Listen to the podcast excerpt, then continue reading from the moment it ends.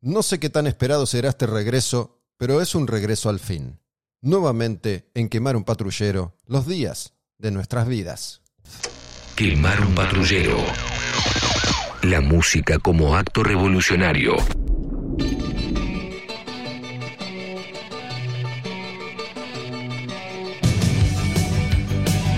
Mi nombre es Gustavo Olmedo y aquí de regreso los días de nuestras vidas.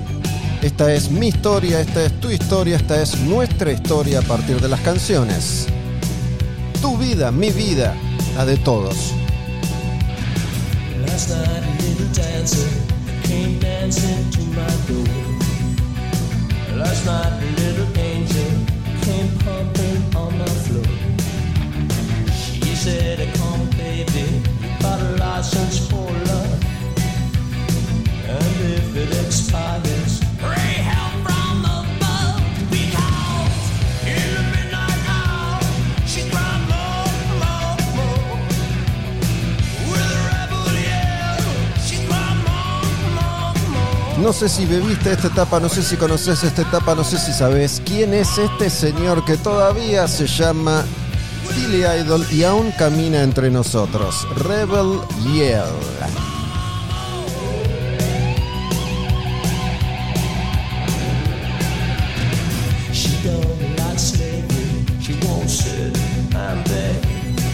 Y con este alarido rebelde estamos comenzando un nuevo capítulo de Quemar un Patrullero. Uno de estos episodios con muchísima música que tiene que ver con repasar, en este caso, mi vida y a partir de este repaso seguramente puedas vos hacer lo mismo reconstruyendo la tuya con Billy Idol y Rebel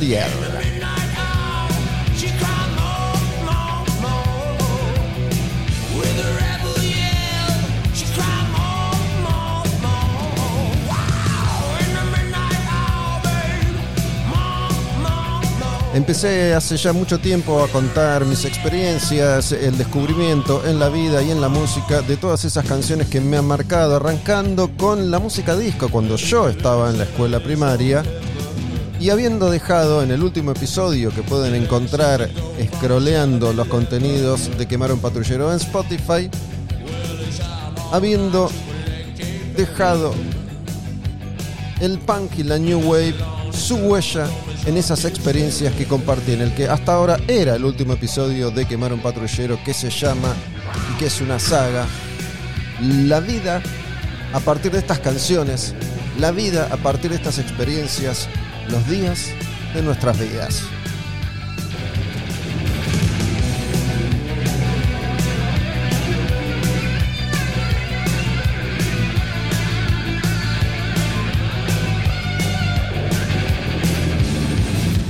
Y el que tocaba la guitarra, el que toca la guitarra es Steve Stevens, eterno compañero, el principal socio creativo de Billy Idol durante los últimos cuarenta y pico de años. En esta que es también la vida de él.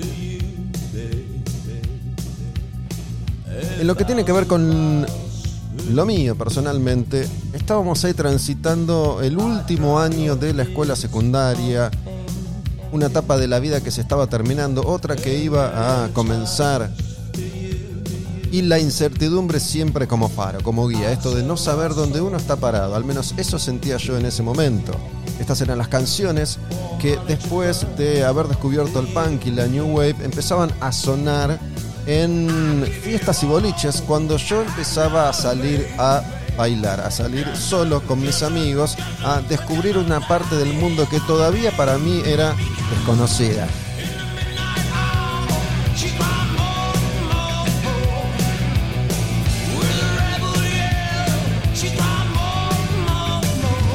Más allá de ser muy estrictos en los años del lanzamiento de los discos, lo que quiero decirles es que estas son las canciones que, según recuerdo, escuchaba yo en aquella etapa de mi vida, que también puede ser la etapa de tu vida que viviste entonces originalmente o que tal vez estés descubriendo ahora con Eyes Without a Face.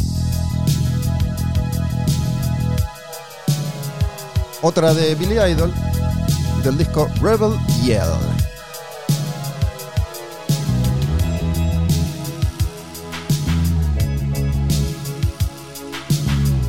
Porque esta era la música que sonaba en los boliches cuando yo iba a bailar, a las fiestas que iba de adolescente.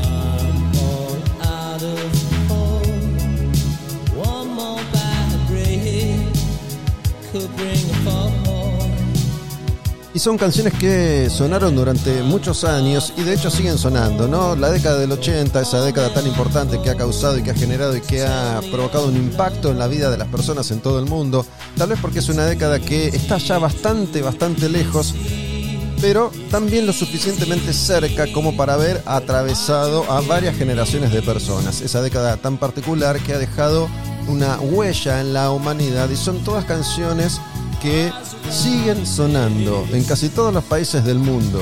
Si pones una radio de clásicos, si pones música que vaya a gustarla a la mayoría, especialmente si se trata de adultos, claro, van a sonar estas canciones como Eyes Without a Face de Billy Idol.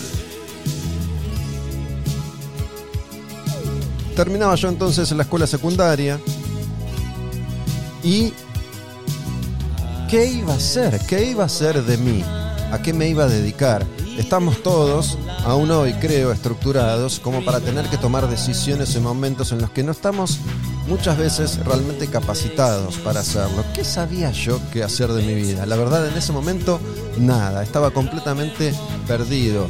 Quería prolongar la experiencia de la secundaria en la que, a pesar de haber vivido todas las emociones que uno vive durante la adolescencia, esto de las alegrías y las tristezas, de las emociones y las angustias, yo quería prolongar esa etapa en la que no tenía ningún tipo de responsabilidad y me dedicaba básicamente a hacer cuando podía lo que me gustaba, escuchar música, escuchar canciones, amar al heavy metal y boludear, joder, ir al colegio a molestar, a desafiar a la autoridad con todo ese espíritu adolescente que iba a tardar unos años más en llegar en formato canción con Nirvana.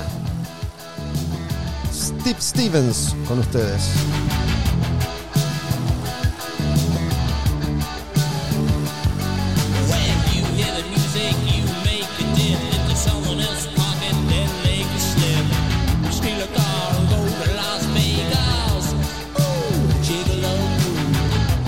Se supone que algo tenía que estudiar, que algo tenía que hacer, que algo tenía que elegir. No me acuerdo si fue en ese momento, si fue antes o si fue después, pero terminé en un psicólogo que quedaba ahí por la Lucila, cerca de mi casa. Yo vivía en Olivos. Me parece que esto del test vocacional que terminé haciendo fue tiempo después, pero seguramente que canciones como Flash for Fantasy seguían sonando aún.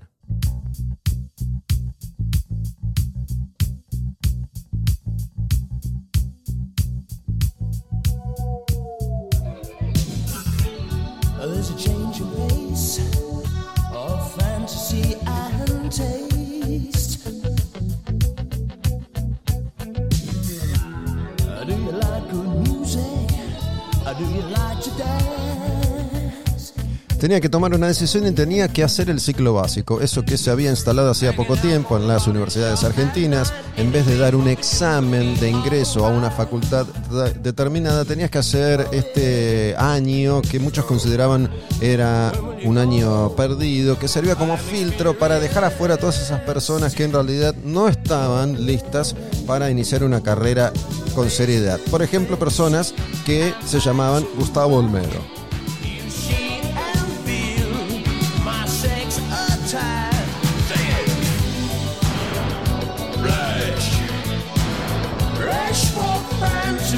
Yo no tenía idea qué quería hacer de mi vida, como les contaba recién, quería prolongar la adolescencia y un poco eso fue lo que intentamos hacer con algunos compañeros de colegio al anotarnos en una nueva sede que se inauguraba entonces de la UBA para hacer el ciclo básico en zona norte.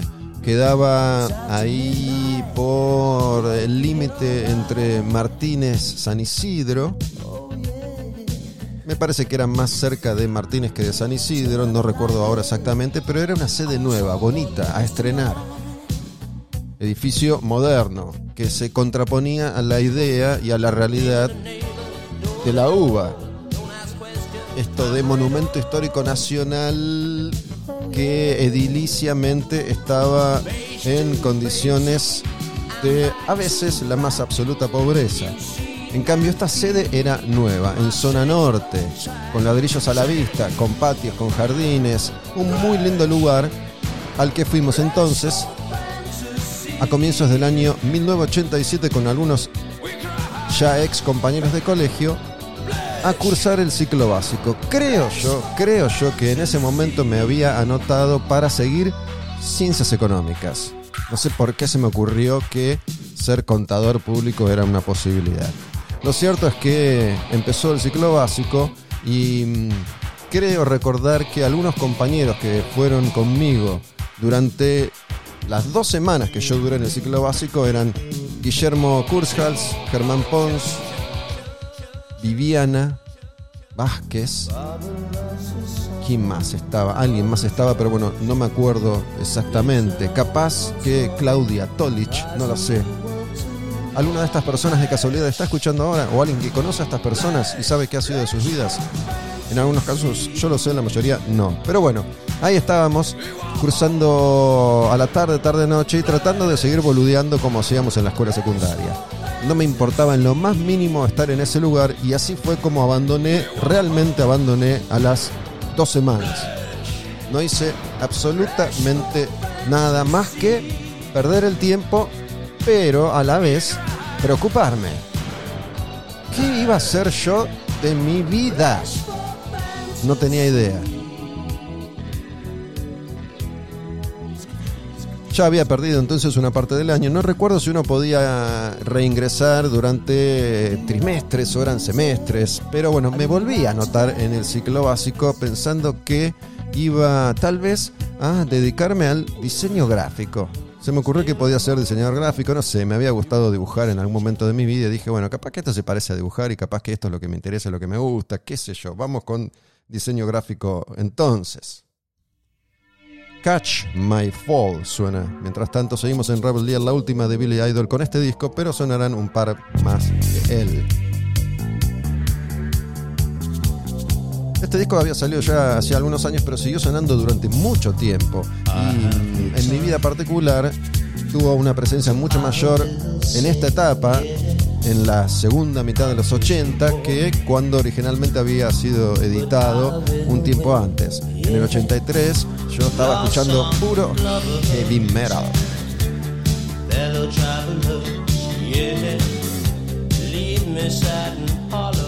Bueno, yo por una postura un tanto intransigente durante gran parte de mi vida, había decidido, por ejemplo, que no iba a leer libros, recién empecé a leer ya avanzada la adolescencia, y también había decidido que la psicología era una estupidez que a mí no me servía para nada, que yo, para, porque esto es verdad, yo sentía en ese momento que yo tenía que poder, que yo iba a poder solucionar mis inconvenientes y mis problemas y mis situaciones, que yo tenía que ser lo suficientemente fuerte como para poder conmigo mismo, no necesitaba recurrir a una potencia de la fuera, tenía que poder. No me acuerdo exactamente por qué pensaba esto, pero seguro tenía que ver un poco con la construcción que se hacía de las personas y de los hombres varones en particular, esto de tenemos que poder siempre, tenemos que ser fuertes siempre, tenemos que triunfar, tenemos que proveer. Entonces yo quería ser autosuficiente y tenía que poder solo, obviamente que no podía, pero mi única eh, experiencia con la psicología hasta ese momento habían sido un par de sesiones por obligación a las que asistí para que no me echaran del colegio unos años antes. Cuando estaba en segundo año, estábamos en plena ebullición y nos habíamos vuelto un poco loquitos. Loquitos para lo que era ser loquito en esa época, ¿no? Tirar muchas sillas y mesas y alguna que otra tiza y nada más. No hablemos ni de drogas, ni de armas, ni de nada peligroso. Estamos hablando de niños rebeldes, niños que se oponían a la autoridad represiva de esa época y que encontraban en esa forma la destrucción de los elementos de la escuela. Encontrábamos entonces en esa forma, a partir de la destrucción de estos elementos, un acto vandálico que representaba cómo nos sentíamos, esta furia contenida que casi todas las personas tienen en un momento de su vida y en una sociedad en particular que funcionaba como funcionaba la nuestra y como funciona la nuestra todavía hoy.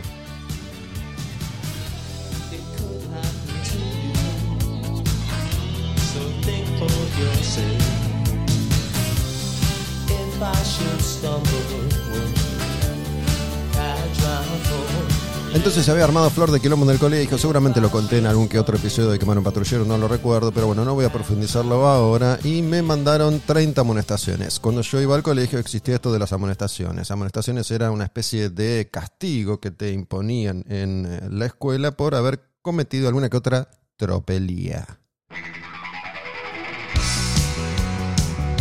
Temón. La mejor de esta serie de canciones de Billy Idol, Wild Wedding. Esta era la música que entonces me hacía vibrar. Era lo único que me servía en la vida que estaba viviendo entonces y me sirve todavía hoy. ¿Y a vos qué?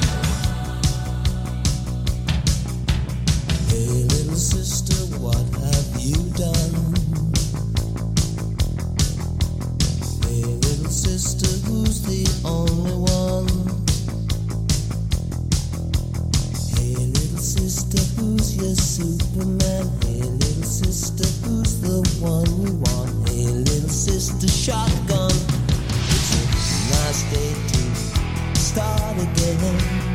La música que dominaba entonces los sonidos del universo occidental tenía que ver con esta cosa pop pero dark, ¿no? Esto que fue mutando y que se fue crossovereando y mm, canciones como esta que poco a poco iban transitando, caminando ese camino, el de un pop todavía ganchero, todavía accesible, pero con toques rockeros o dark. Y eso después iba a ir transformando también en música más bailable, en el dance, en la electrónica, como vamos a ir escuchando a medida que vayan avanzando las canciones de este nuevo episodio de los días de nuestras vidas. Nice day for a white wedding. It's a nice day to start again. Entonces, cuando estaba en segundo año tenía 30 amonestaciones. Me había pasado de ese límite de 25. Si llegabas a 25 te echaban del colegio. Pero bueno, me acuerdo que se armó una especie de junta entre mi mamá y la rectora, que era una señora de gesto adusto, bastante malhumorada y con muchísimas ganas de reprimir a nosotros, los jóvenes niños, el futuro de aquella Argentina que transitaba la década del 80 Año 1982. Año 1983.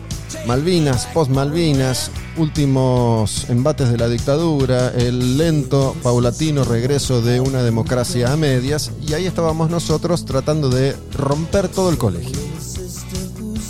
Entonces, cuando mi mamá va a hablar con la rectora y estaban ahí dirimiendo mi futuro, si me echaban o no, yo la verdad no quería que me echaran, más allá de toda mi rebeldía juvenil y de todo lo que tenía ganas de romper, quería quedarme ahí en ese colegio con mis compañeros.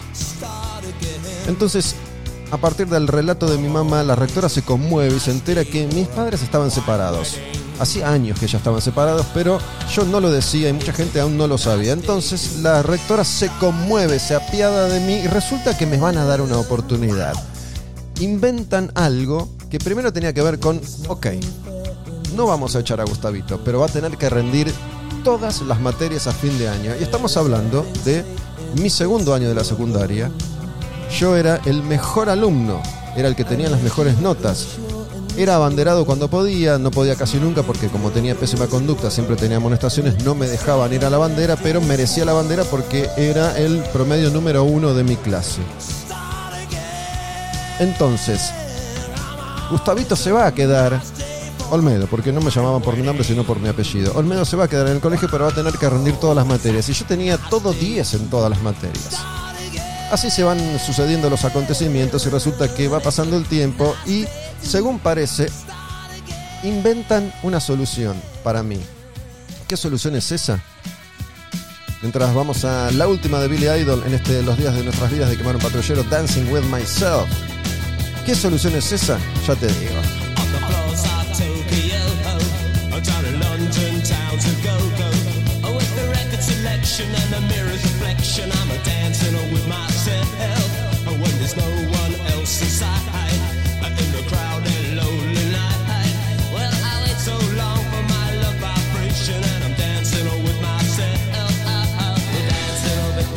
Si bien retrocedí en el tiempo, estoy contando historias que debería haber contado antes y las estoy contando ahora. Bueno, cierro con esto. Resulta que se apean de mí, entonces me mandan a una psicóloga. Yo voy a la psicóloga a regañadientes, pero bueno, entendía que con eso iba a lograr que me dejaran quedarme en el colegio Ricardo Gutiérrez, que quedaba en la calle Ricardo Gutiérrez a pocas cuadras de Avenida Maipú, un colegio que ya hace muchos años no existe. Parece que fundió, vendieron el edificio, lo tiraron abajo y construyeron viviendas. Entonces, fui a una psicóloga una o dos veces. Y podés creer que todavía me acuerdo una cosa que sucedió en ese consultorio con esa psicóloga. Yo, ¿sabes qué? Decía todo sí, no, o hacía gestos. No quería saber nada con estar ahí, no quería contar nada. Tenía un pánico terrible, además. Entonces, como era chiquito todavía, me hicieron hacer dibujos. Y en un momento me acuerdo, tengo un ligero recuerdo de la cara de esta psicóloga.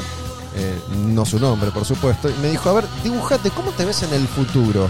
Y yo hice un dibujo de un tipito dibujado con palitos, muy chiquitito, contando un montón de billetes. Tenía como un fajo de billetes en la mano y yo me había hecho muy chiquitito. Y la psicóloga remarcó esto, me dice, mira, vos te ves contando dinero, plata, pero mira qué chiquitito que hiciste. Así de chiquitito te ves, uy, la puta madre.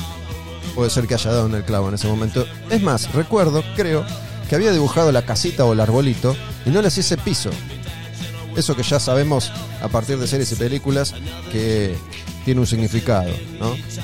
Si vos haces un dibujo, tenés que hacerle un piso para que tenga un sustento, para que tenga una base. Si no, eso está ahí para derrumbarse. Bueno, me acuerdo esos dos detalles. Fui a esa psicóloga una o dos veces, no fui más.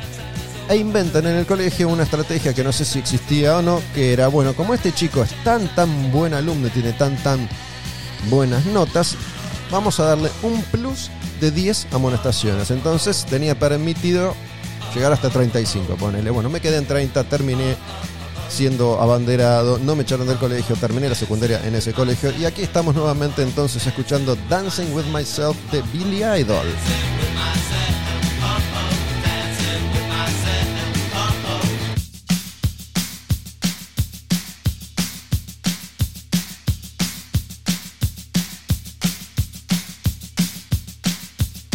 Y vamos a ir dejando lentamente Billy Idol atrás para meternos en otra canción, una canción que sonaba mucho en esa época y en todas las épocas. De hecho, les voy a contar una pequeña historia a propósito de esta canción que es muy, muy, pero muy reciente. Hace muy poco tiempo, te estoy hablando de cuestión de par de meses, unas cuantas semanas, conocí a una chica y a esta chica le gustaba mucho esta canción. Esta canción se llama Psycho Killer y es de Talking Heads.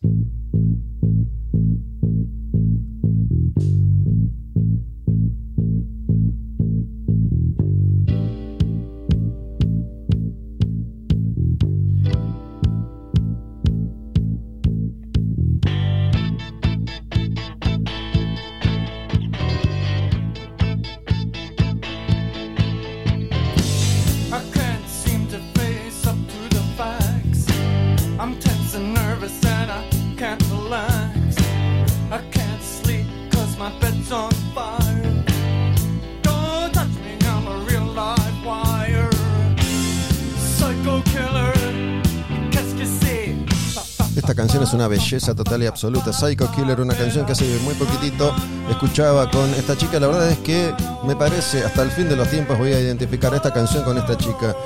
Salí unas veces nada más, una chica de La Plata, una chica del sur, mejor dicho, de Cutralcó, pero que vive en La Plata. Y mm, me acuerdo haber estado una noche acá en mi casa y dijo quiero poner una canción y puso Psycho Killer de Talking Heads.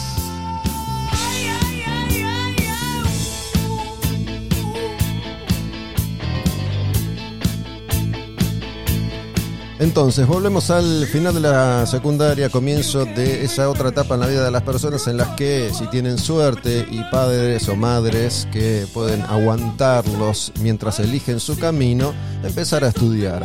Yo arranqué ciclo básico, la primera vez me había anotado para contador, duré unos pocos días y después me anoté para diseño gráfico porque vuelvo a un psicólogo que tenía un consultorio que quedaba por la Lucila a hacer un test vocacional. Fui a unas cuantas sesiones y este señor insistía recurrentemente con la necesidad que notaba en mí de arrancar una terapia ya con rumbo fijo.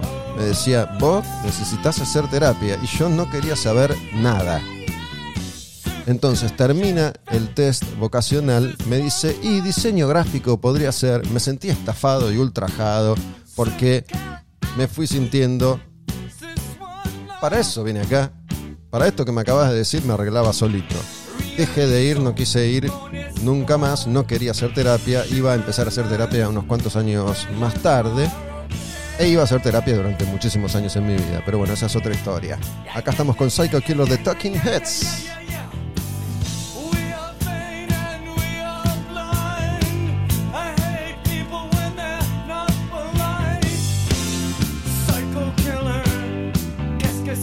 Finalmente iba a cumplir los 18 años en marzo de 1987. Era mayor de edad y yo seguía sin rumbo. Cuando me anoté por segunda vez en el ciclo básico para seguir diseño gráfico, duré menos que la vez anterior. Habré ido tres veces. Me parece tan aburrido, tan engorroso.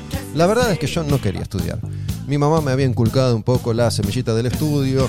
En, en mi casa, mejor dicho, mis padres tenían posturas encontradas con respecto a qué debía hacer Gustavito. Mi mamá siempre se la dio de intelectual y consideraba que el rumbo que un ser humano de bien debía seguir era el del estudio, que así se iba a triunfar en la vida.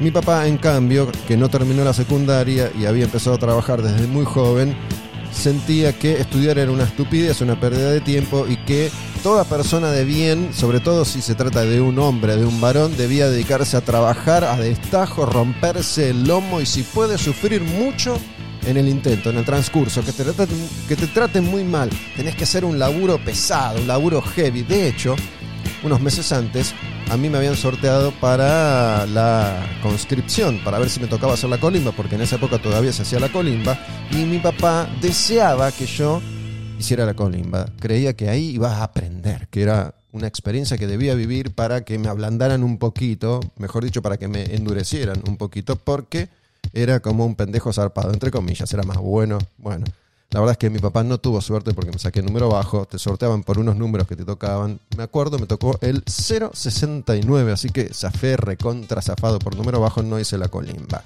Y aquí estamos con un super mega clásico de las canciones más conocidas de todos los tiempos de esta década, la década del 80, para bailar. En esa época se empezaba a bailar con toda Blue Monday de New Order.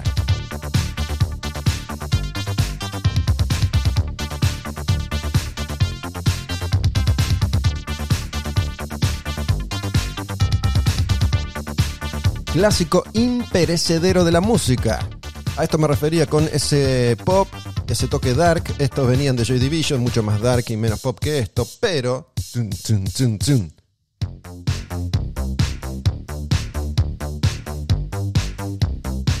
A esta transición me refería. Acá la cosa se estaba empezando a poner más bailable y eso iba a ir evolucionando y cambiando hasta ser una música completamente electrónica y tecnosa, ¿verdad?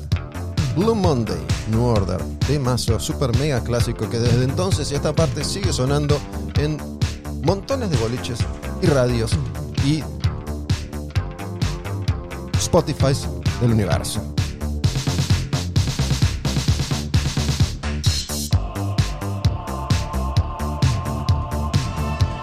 ¿Cómo era que decía? ¿Cómo era que arrancaba? How does it feel? Eso decía.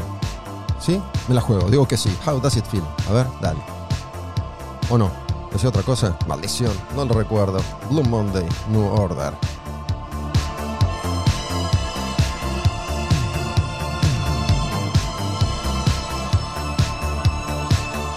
Esta canción que tiene varios remixes, canciones remixadas que se hacían mucho más largas para que la pista explotara durante más tiempo.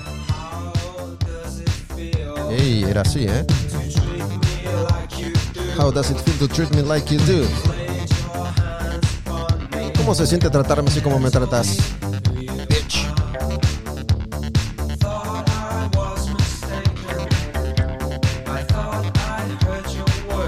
Y así iremos transitando este episodio, una nueva entrega de los días de nuestras vidas, yendo y viniendo, cruzando caminos, viajando hacia atrás y hacia adelante en el tiempo. Hay otra etapa que sucedía al mismo tiempo que estaba sucediendo esto de la incertidumbre, de ir por la vida sin rumbo, sin saber qué iba a ser de mí en territorio profesional, entre comillas.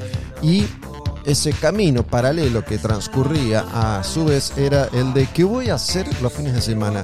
¿Cómo va a ser y cuál va a ser mi grupo de amigos? ¿Voy a salir? ¿Voy a poder salir? ¿Tengo con quién estar? Y ni hablemos de algo que ya he contado varias veces en distintos episodios. Mi nula relación con el género femenino. No sabía cómo acercarme a una chica, no sabía cómo actuar, no sabía cómo tenía que hacer para enamorar a alguien o que alguien se enamorara de mí.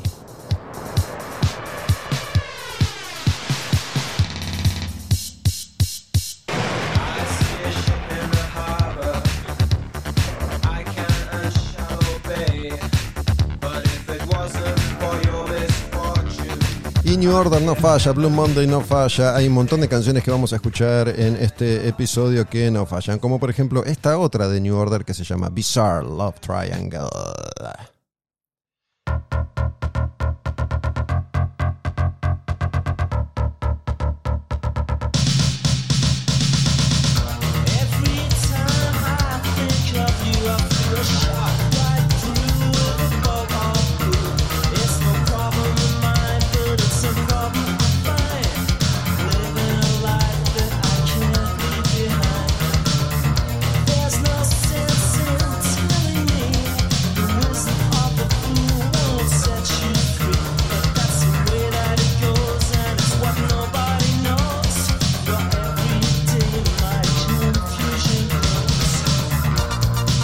Como les decía, los caminos se van a cruzar, van a avanzar y van a retroceder. Volviendo unos meses atrás en el tiempo, mm, quiero contarles rápidamente cómo fue la fiesta de la escuela secundaria. Puede ser que esto lo haya contado en el episodio anterior, hace ya varios meses de los días de nuestras vidas.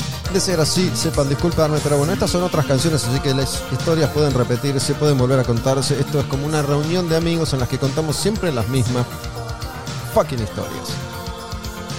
Pero estaba de moda División Miami, la serie División Miami, una de las primeras series en tener una producción estética muy muy cuidada. Fue una serie clave, creo yo que fue una serie muy muy importante para todas las series que vinieron después, incluso hasta hace poco en nuestros días. Esto de cuidar al detalle la imagen, la fotografía, las escenas, la música, los planos, la ropa, la estética, los colores.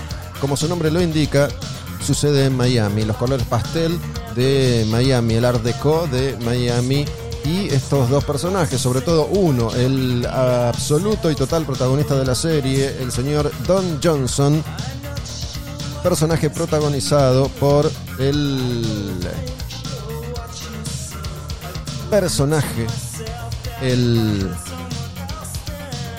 sex symbol, el policía Sonny Crockett. Sonny Crockett, interpretado por el actor Don Johnson, era el capo máximo de División Miami.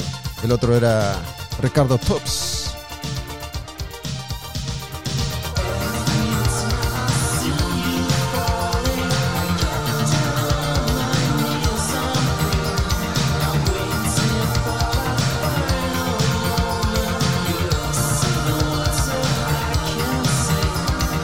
Todos nos preguntábamos, creo que hasta en la serie se preguntaban, para, ¿cómo hace este policía para tener una Ferrari? Bueno, Sonny Crockett manejaba una Ferrari, una Ferrari negra descapotable, divina, hermosa, pero en un capítulo vuela por los aires, no sé, revienta, se prende fuego, no me acuerdo, entonces tiene que cambiar de auto, toma una Ferrari blanca divina. Y uno de los puntos más importantes, por el que se recuerda también mucho esta serie, era la música. Tenía muchas canciones, muchos éxitos pop, de la época. De hecho, había mucho cameo en la serie División Miami. Ahí aparecen, por ejemplo, Robert Plant, Phil Collins, Ted Nugent, unos cuantos, Frank Zappa, unos cuantos músicos hacen papeles en eh, distintos episodios de División Miami. Y bueno, en División Miami predomina- predominaban los colores pastel. Sonny Crockett usaba unos pantalones pinzados y unas camisas y unos sacos de colores. Colores pastel, ¿no? Celestes, cremitas, qué sé yo, los colores de la ciudad de Miami. Entonces, para la fiesta de fin de año, mis dos amigos más cercanos de la época, mencionados hace instantes, cuando hablaba de cursar eh, las primeras materias de ese ciclo básico que jamás en mi vida terminé, Guillermo Kurzhals y Germán Pons, decidimos ir los tres disfrazados de Don Johnson. Entonces, nos compramos ropa muy similar para la fiesta de fin de año, de quinto año, de fin de la secundaria. Nos compramos los tres un saco marca Newman en colores pastel, ellos en dos gamas de distintos celestes y yo rosa. Me compré un saco Newman color rosa pastel. Nos pusimos pantalones pinzados, zapatos náuticos y camisas rayadas que se usaban en esa época. Se usaban camisas eh, a dos o tres colores de rayas más o menos gruesas. La rompimos toda. Otro clásico de New Order, True Faith. Qué hermosa canción.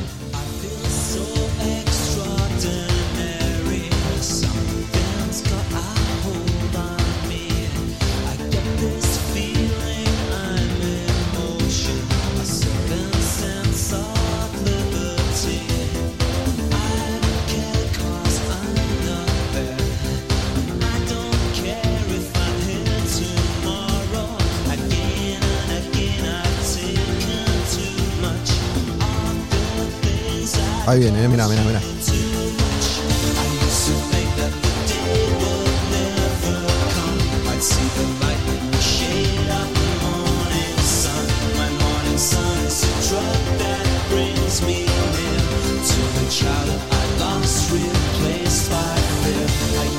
Y así fuimos entonces los tres muy Don Johnson a la fiesta de fin de año del colegio y después de la fiesta que se hizo en el colegio con nuestros padres. Recuerdo que fue para mí un hecho importantísimo que mi mamá y mi papá estuvieran juntos conmigo en esa celebración.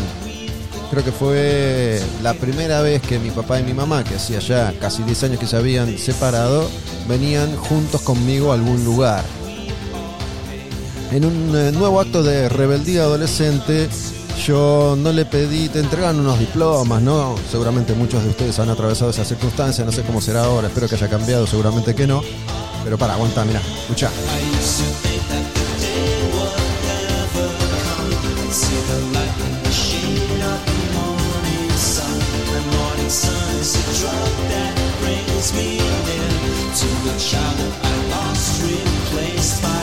Les decía entonces que en un nuevo acto de rebeldía yo dije, a mí el diploma no me lo va a dar ni mi papá, ni mi mamá, ni un profesor, ni una profesora, no, yo quiero que me lo dé un compañero, quiero ser rebelde ahí también. Elegí a un compañero que fue a la fiesta, pero lo habían echado del colegio, lo habían echado en quinto año, José Pepe Pitaluga, lo habían echado.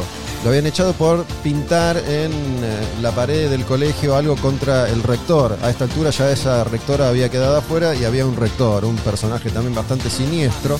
Bueno, no me acuerdo qué pintó y decidieron echarlo y cagarle la vida porque lo echaron en el último año cuando faltaban pocos meses para que terminara la secundaria. Pepe de hecho se quedó sin colegio y recién terminó la secundaria unos cuantos años después.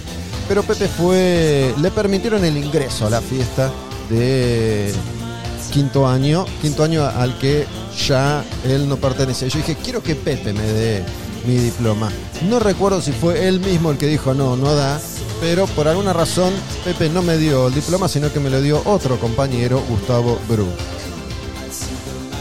Y de ahí nos fuimos a un lugar que quedaba en zona norte, que estaba de moda en aquella época, que mm, estaba cerca de Perú Beach y se llamaba Rocky Point.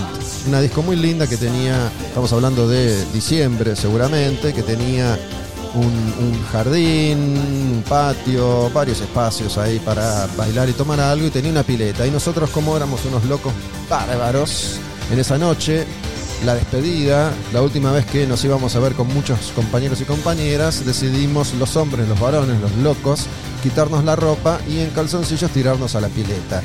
Y después de ahí terminamos esa jornada. Cuando se está yendo esta canción nos vamos a meter en otro ciclo musical diferente. Se abre otra nueva etapa que ya voy a pasar a contarles. Esta canción es The Motion of Love de Jean Love Jezebel. Terminamos entonces aquella jornada a la mañana comiendo una hamburguesa completa en un lugar del Libertador en zona norte, que era algo que también estaba muy de moda entonces. Se habían puesto de moda las hamburguesas, pero no de cadenas de hamburguesas, sino de hamburgueserías más caseras entre comillas. Y bueno, ahí terminamos entonces definitivamente se bajaba el telón de una etapa de nuestras vidas, los días de nuestras vidas, la secundaria oficialmente había terminado para mí.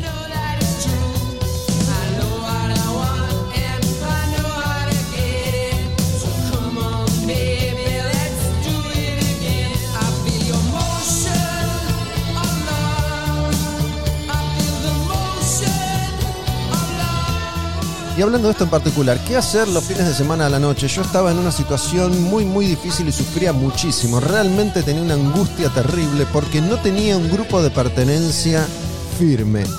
En, eh, esto sí lo recuerdo, en el episodio anterior de Los días de nuestras vidas, que está musicalizado más que nada por el punk y la new wave, yo contaba como a los 14, 15 años me hacía de un grupo de jovencitos rebeldes a partir de contactos con mi amigo del barrio, Fernando Coyunchoglu. Pero esos amigos nuevos que me hice en esa época, con los que compartí un año aproximado de mi vida, me hicieron a un lado, si quieren escuchan ese episodio para enterarse de toda esa historia triste. Y cuando yo terminé la secundaria no tengo un grupo de pertenencia. Los amigos del barrio ya empezaban a dispersarse, cada uno empezaba a plantarse frente a esa disyuntiva de qué va a hacer de mi vida y si bien seguíamos viviendo en la misma zona de influencia, yo justo antes de terminar la secundaria me había mudado a otra casa. Vivía hasta entonces en Mariano Moreno 3161 y a los 17 años, durante el año 1986, mi mamá decide mudarse y nos vamos a otra casa un poco más grande o bastante más grande, un duplex también en Bermúdez 2069, a unas 15 o 20 cuadras de ahí, más cerca de Avenida Maipú. Mis amigos, mis principales amigos, amigos hasta el día de hoy, Fernando Cuyumchoglu y Chuli Julián, seguían viviendo en Mariano Morena y nos veíamos, pero no tanto como antes. Entonces, mientras te digo que esto es Gene Loves Jezebel se llama The Motion of Love. Y esto que vamos a escuchar ahora también es Gene Loves Jezebel y otro clásico de esa época. Esta banda no es tan, tan, tan, tan importante como New Order, pero bueno, si viviste esa época y si te va un poco esto, los conoces. Esta otra canción clásica de ellos se llama Desire.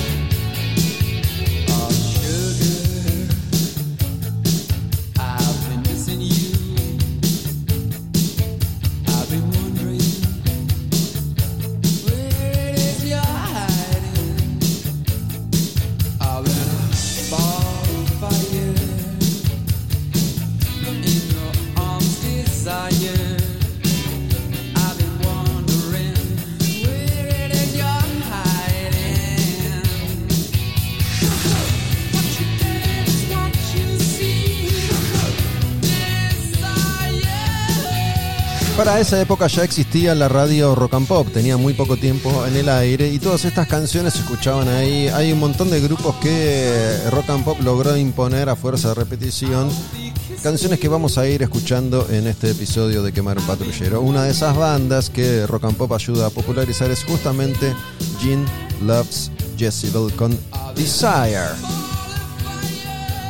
Estaba yo entonces en un grupo de pertenencia, era algo fundamental, porque estamos hablando de nuevo, todas las etapas de la vida son importantes, obviamente, pero estamos hablando del fin de un ciclo, la secundaria, el comienzo de otro. La vida adulta estaba ahí, a un paso. Entonces, ¿qué iba a hacer de mi vida? No sabía qué estudiar, no sabía qué hacer, no sabía qué dedicarme, no me gustaba nada, no me interesaba nada, estaba eh, bastante perdido, angustiado y además no tenía un grupo concreto de amigos para ir y avanzar en la vida.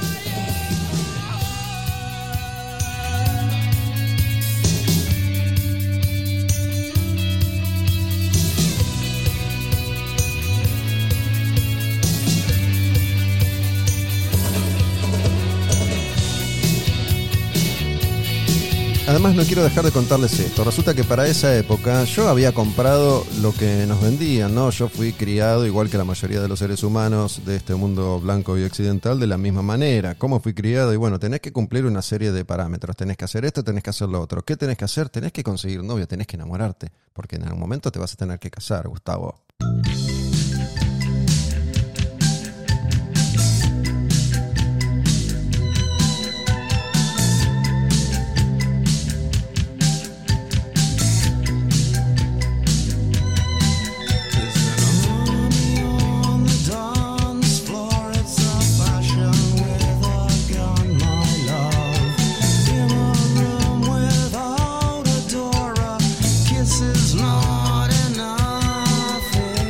Way de Psychedelic First. Y bueno, yo me quería enamorar. Había comprado la vida de telenovela. Yo soñaba con enamorarme, soñaba con vivir un videoclip. Quería que sonara una música romántica de fondo y nos miraríamos a los ojos completamente enamorados en una especie de trance hipnótico del amor y nos besaríamos y lentamente nos iríamos quitando la ropa poco a poco, paso a paso, como si fuera el video, no sé, de nueve semanas y media, qué sé yo.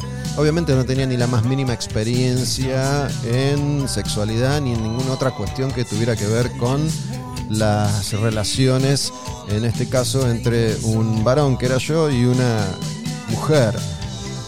No sabía cómo tenía que hacerse eso, pero sí soñaba con vivir eso. Yo quería vivir un puto videoclip. Quería que eso que me habían vendido, la fantasía romántica del amor, se hiciera realidad. Y estaba frustrado porque eso no pasaba. Y de hecho iba a faltar un rato larguísimo para que esa experiencia o cercana a esa experiencia que yo anhelaba se hiciera realidad. Años, te digo.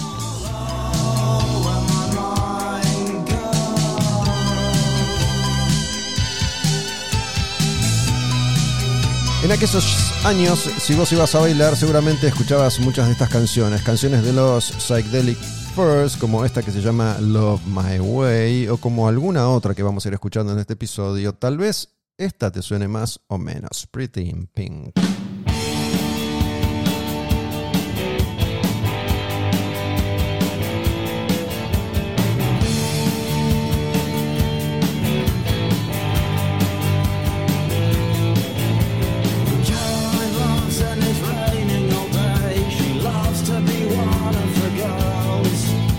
Yo soy un tanto obsesivo y siempre quiero meter todas las canciones, pero todas las canciones que eran populares en esa época, que no se me escape ninguna. Bueno, obviamente alguna se me va a escapar, capaz que alguna queda medio fuera de timing, pero la idea básica está. Y también quiero plantearles y contarles todos los recuerdos posibles y hacerlo lo más ordenadamente posible, pero por eso me atajé hace un rato y dije, los caminos se cruzarán y seguramente fallaré en el relato en cuanto a la exactitud de los acontecimientos, pero la idea básica, la idea general ahí estará. Entonces, ese era yo en esa época. ¿Cómo eras vos en esa época de tu vida? No digo en 1987, sino en la adolescencia, el fin de la escuela secundaria y ahí la adultez que se avecinaba en el horizonte. ¿Qué música escuchabas? ¿Qué vida tenías? Sabes que podés compartírmelo si querés por DM, mandadme un mensaje si se te da la gana a Olmedo Gus, que es mi cuenta en Instagram.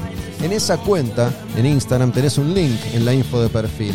Si vos vas a mi cuenta, vas a ver antes que nada mi carita ahí en la foto de perfil y la info de perfil. Hay un link en azul en esa info de perfil que dice Linktree no sé cuánto. Con ese link te podés suscribir a Quemar un Patrullero.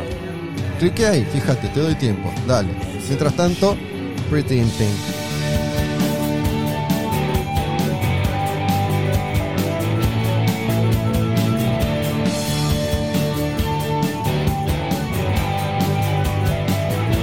Más, vos tomate el tiempo que necesites para investigar, porque a veces es difícil. Yo lo digo muy simple porque ya lo hice 60 millones de veces y lo conté 90 millones de veces. Pero bueno, ahí en ese link, si cliqueas, te aparecen a una serie de opciones. Y mientras tanto, te digo que vamos a escuchar otra canción de Psychedelic First que se llama The Ghost in You.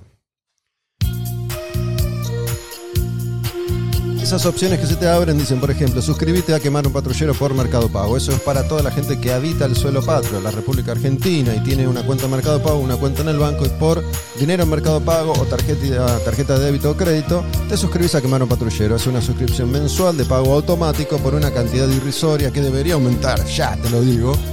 Vivimos en Argentina 8000% de inflación interanual y esto se está quedando muy atrás. Pero bueno, siguiendo con la suscripción.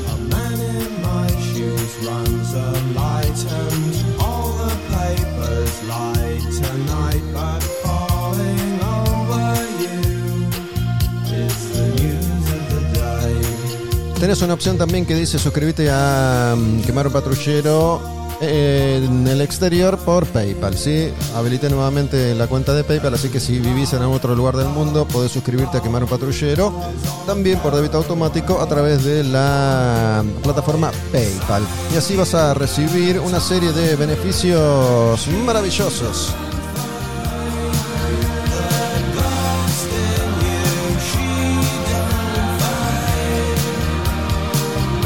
Accedes a las entrevistas que hago en video. Son entrevistas que están en un canal de YouTube que tiene contenido privado. Te comparto ese contenido privado. Si te suscribís, te envío por mail semana a semana, que es el ritmo más o menos habitual en el que publico entrevistas nuevas.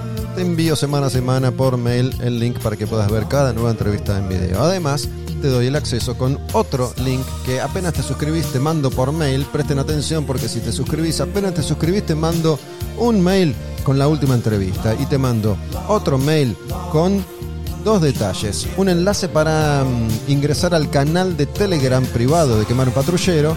Cliqueas en ese enlace, primero te bajaste Telegram, cliqueas en ese enlace y estás adentro del canal privado de Quemar un Patrullero en Telegram. Y ahí hay otra serie de contenidos que publico primero, que muestro primero, que comparto primero y que en muchos casos no están disponibles en ninguna otra plataforma, ni en YouTube ni en Spotify. Y además, si te suscribís, accedes a una cuenta privada que tengo en Instagram que se llama Olmedo Gus Textos, en la que me dedico a aquel primer amor que tuve asociado a la música, escribir. Y ahí les comparto otro tipo de experiencias. ¿sí? Todo eso si te suscribís y mes a mes colaborás con una muy, muy, muy pequeña cantidad de dinero. Seguimos avanzando, va a ir la última, que es una de las más conocidas de los Psychedelic Furs, una banda que era bastante, bastante popular en esa época. De hecho, es una de esas bandas que fueron populares solamente en esa época, pero bueno, todas sus canciones, como tantos hits de los 80, siguen sonando como Heartbreak Beat.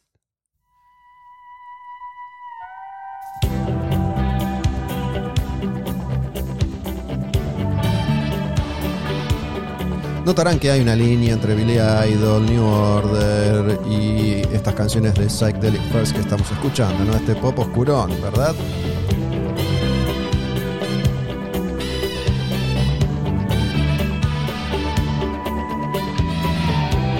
En general, en esa época si ibas a fiestas o si ibas a bailar, se escuchaba esta música. No se escuchaba ni cumbia, ni reggaetón, ni música electrónica todavía.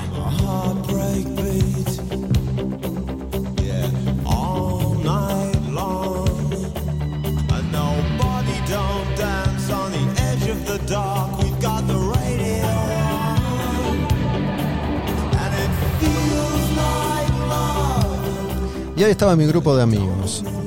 Chuli, Julián Barone, estaba en otra, le gustaba mucho el fútbol, él había empezado a estudiar también, hizo un tiempo la cuenta de ciencias económicas porque un poco lo obligaban en su casa a seguir esa cuenta, a seguir esa carrera, quiero decir, porque en realidad a él le encantaba el deporte, amaba el deporte y bueno, finalmente pudo salirse con la suya y después de perder el tiempo en ciencias económicas como fue el mandato familiar, empieza a estudiar la carrera de profesorado de educación física y a eso ha dedicado gran parte de su vida. Chuli, te amo, te quiero muchísimo, loco. Y Fernando Cuyunchoglu seguía en el fútbol tratando de tener una carrera profesional en el fútbol. Aprovecho para decirles que hace un tiempo grabé un episodio en video y está disponible también en Spotify con mi amigo de la infancia, Fernando Cuyunchoglu. Kiss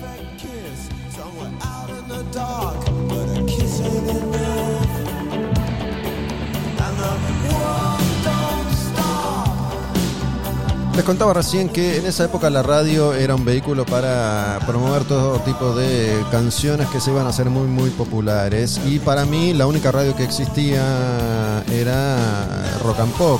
Más o menos para esa época iba a aparecer la Z95 también y que iba a generar una revolución en la radiofonía en la música argentina porque es una radio que iba a empezar a difundir todo este tipo de música y tirándose a lo más eh, bailable y tecno electrónico de la época, ¿no? A Rock and Pop le iba a asestar un duro golpe del que iba a recuperarse, pero le iba a costar un poquitito. Sin embargo, esta otra canción que vamos a escuchar ahora, yo la escuchaba todo el tiempo, constantemente en eh, Rock and Pop. Porque en Rock and Pop en esa época se escuchaba de todo, ¿sí? Por ahí el imaginario popular asocia Rock and Pop solo con el rock, pero en esa época también se escuchaba, por ejemplo, Sunday Morning de The Bolshoi.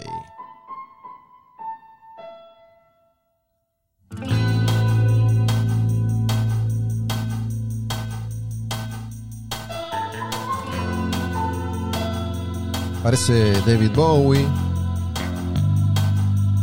se parece a todo. One Hit Wonder, The Bolshoi, Sunday Morning Temazo. Una canción que también escucharás seguro en cualquier casamiento. ¿Hay casamiento todavía? ¿Hay fiestas de casamiento todavía?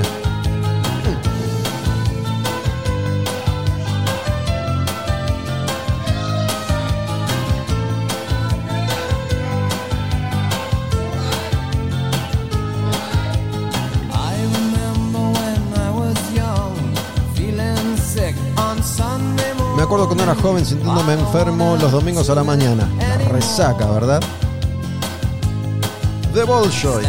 Y ahí estaba yo entonces, por el lado de la escuela secundaria, me iba a distanciar, eh, entre comillas, de Germán Pons y me iba a acercar todavía más a quien fuera mi gran amigo durante muchos años, durante toda la adolescencia y primera adultez, Guillermo Kurschals. Ahí, donde quiera que estés, vuelvo a mandarte un abrazo, querido amigo. Siempre te voy a amar, aunque hace siglos que no nos vemos ni nos hablamos.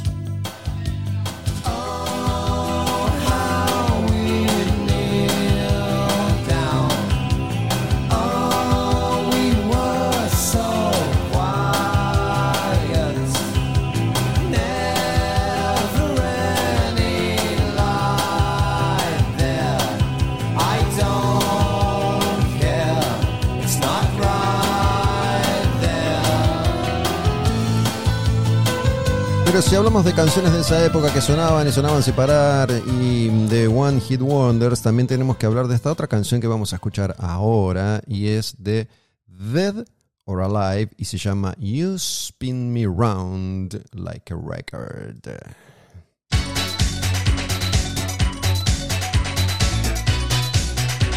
Y acá ya se va notando el clima cada vez más bailable, como iba mutando la música pop se acercaba a la música bailable electrónica.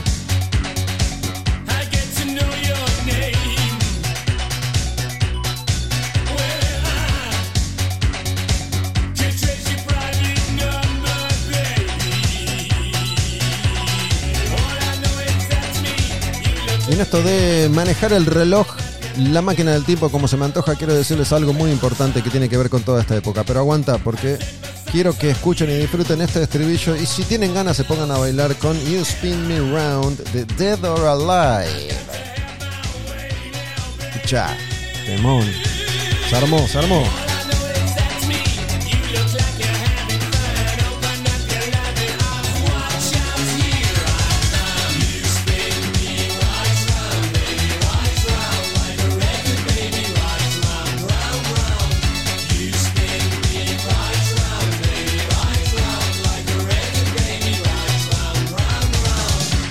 ¿Qué es lo que quiero decirles? Muchas veces romantizamos esta época, ¿no? Porque todas estas canciones, ¿qué pasa? Nos hace sentir que estamos viajando en el tiempo y nos reviven aquellas emociones de el momento particular en el que estas canciones se metieron en el cuerpo, en el corazón, en el cerebro, en nuestras vidas. Por eso los días de nuestras vidas.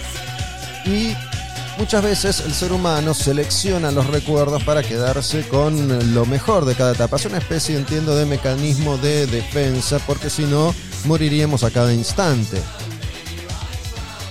Muchas veces se plantea el debate en eh, Quemar un Patrullero, también en el otro podcast que hago, Volumen Brutal, el de Heavy Metal, a propósito de todo tiempo pasado fue mejor, ¿no? Mucha gente que todavía vive de acuerdo a estas estructuras a las que vengo haciendo referencia y siente que la vida se le ha terminado porque ya tienen 40 años. Y estoy casado y los pibes y el laburo, entonces ya tengo que dedicar mi vida a esperar que llegue el momento de la muerte. Y por favor, no es esa la vida, creo, ¿no? ¿Verdad? Yo acá no quiero bajar ninguna línea, solamente les digo lo que siento. No podemos resignarnos, no me quiero resignar, voy a hablar por mí, a vivir esa vida. Yo quiero seguir sorprendiéndome lo máximo posible y seguir descubriendo, más allá de tener episodios como este en el que les estoy compartiendo toda esta música, esta música que amamos y estos recuerdos que atesoramos. ¿Qué quiero decir? Muchas veces romantizamos y creemos que, en mi caso, 1987-88 fue una época genial. Y yo escucho estas canciones y me acuerdo de determinados momentos y afloran en mí emociones que están ahí guardaditas. Por ejemplo, em, acá venimos escuchando One Hit Wonders, pero ahora nos metemos en una de las bandas más importantes de esa época que compite por el primer puesto. Una banda que tuvo 90.000 hits que siguen sonando y que se siguen escuchando y que se siguen conociendo. Una banda emblema de aquellos años 80. Clave en la mutación de lo bailable y el pop hacia la oscuridad. Me refiero a The Patch Mode. Y esta primera de tantas canciones que vamos a ir escuchando en este nuevo episodio de Quemar un Patrullero que se llama Los Días de Nuestras Vidas Black Celebration. ¿Es acaso esta la mejor banda de su generación? Entonces, si uno se concentra y piensa, ¿qué siento cuando escucho Black Celebration? ¿Hacia dónde viajo en el tiempo? ¿A este fin de semana? ¿Al año pasado? ¿A los 80? ¿A los 90? Depeche Mode es una eterna presencia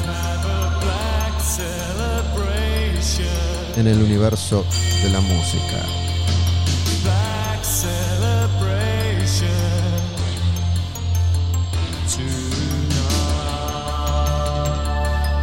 Pero sabes que yo también me acuerdo que la pasaba como el orto, que me sentía como el orto, que estaba triste y angustiado y que no tenía muchas formas de exorcizar eso que me estaba pasando. No sabía qué hacer con eso.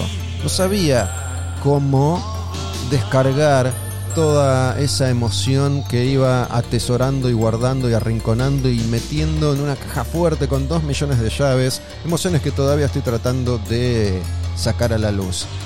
Yo mientras escuchaba estas canciones, canciones que me encantan, y mientras vivía momentos de alegría y de felicidad también, mientras estaba en un boliche, por ejemplo, ese ámbito tan particular y mm, un ámbito que creo yo termina siendo por momentos acogedor y por momentos violento. ¿Por qué acogedor? Porque uno está encerrado en un montón de paredes oscuras con luces que generan un clima particular y uno empieza a absorber a través de los poros eso que ahí está sucediendo. Al menos eso me pasaba a mí. Estamos todos acá encerrados viviendo en esta burbuja de canciones, viendo qué hacemos con nuestras vidas. Muchos de mis amigos, como ya he contado en otras oportunidades, se refugiaban en alguna que otra bebida. Las bebidas de la época que yo recuerde, más que cerveza, se tomaba una cosa asquerosa, mezclar gancia con vodka, vodka con naranja. Más que nada recuerdo esos dos tragos, ¿no? Mis amigos tomaban uno, dos, tres, cuatro, cinco de esos para eh, embriagarse y para justamente lograr desenmascararse, lograr eh, ablandar sus estructuras. Y yo me oponía, yo me resistía. ¿Por qué? Por lo mismo que les contaba hace un ratito. Para, esta otra parte de la historia te la quiero contar con otra canción de Depeche Mode. Vamos a ir dejando atrás Black Celebration para meternos en otro tema de esa época y de este mismo disco. Este disco es justamente Black Celebration, pero para, esta es una de las más lindas de esa época. A Question of Lust.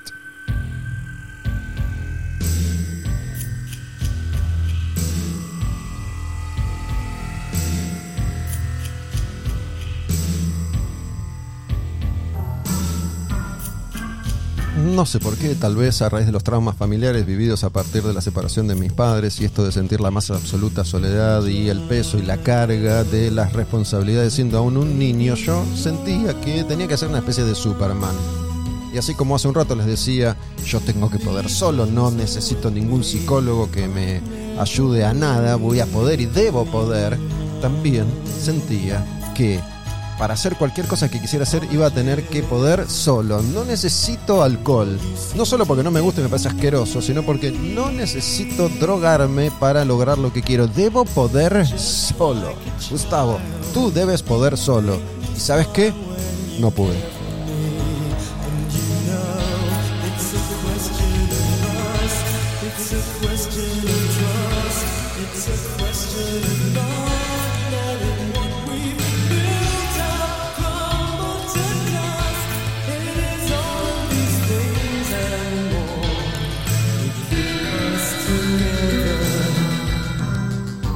Cuando uno salía en esa época necesitaba llevarse a casa una especie de trofeo. ¿Qué trofeo podía ser ese? Bueno, en general el trofeo, al menos para mí en esa época y con mi grupo de amigos, era haber besado a alguna chica. Ese era el, el trofeo. Y esto no lo digo peyorativamente y tomando a una chica como un trofeo, sino que estoy hablando de cada uno de nosotros, en este caso varones y ese grupo de amigos, que si no besaba a una chica sentía que había fracasado, que había perdido la noche. Por lo menos a mí me pasaba eso y obviamente no besaba muy seguido. Entonces me retiraba abatido y derrotado a apoyar la cabeza en la almohada en mi casa pensando,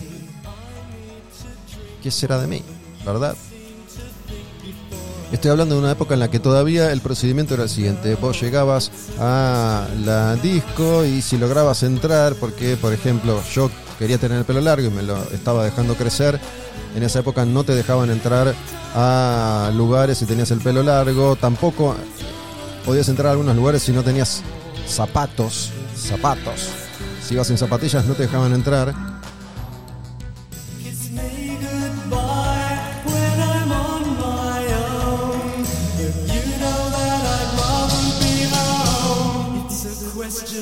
Entonces, ¿cuál era el procedimiento? Y bueno, el procedimiento era acercarte a una chica, a un grupo de chicas y entablar conversación para mí era casi imposible. Por lo tanto, derecho al grano.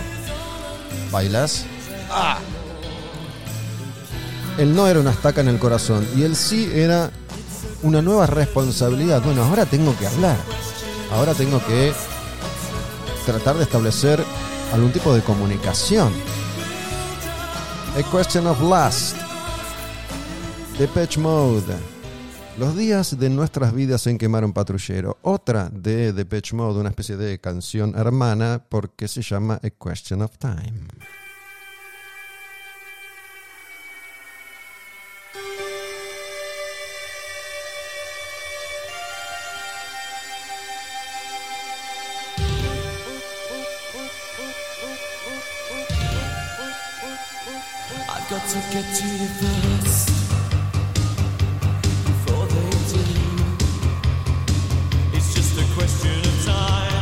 Y bailar era la muerte. Yo no sé bailar, no sé bailar. Te pido por Dios.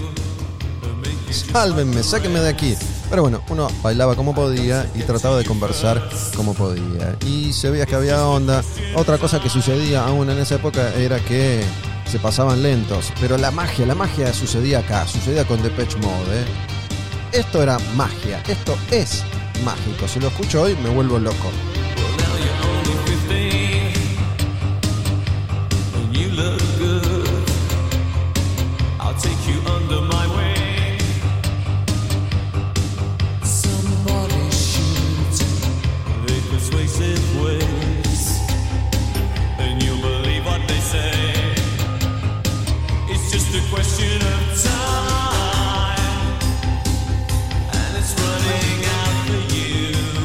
Bueno, entonces si podías lograr algún acercamiento, podías besar, ¿no? Mucho más lejos de eso no llegaba nunca, al menos para mí.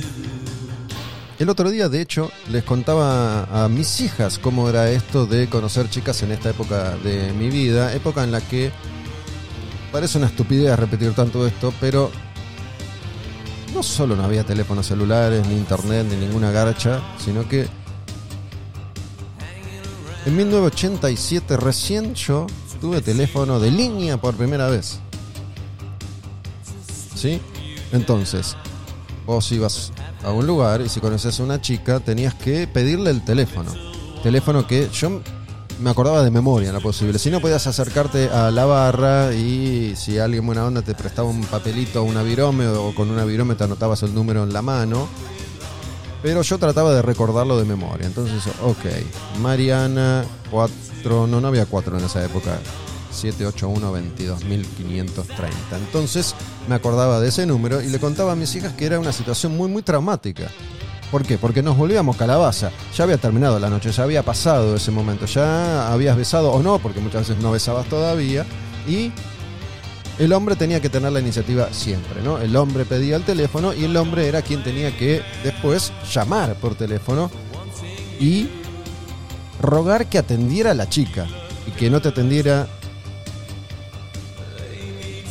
Por favor, que no me atienda el padre, sobre todo. Pero bueno, tampoco la madre. Si te atendía el padre, tenías que. Hola, sí, eh, ¿está Mariana? ¿De parte de quién? De Gustavo.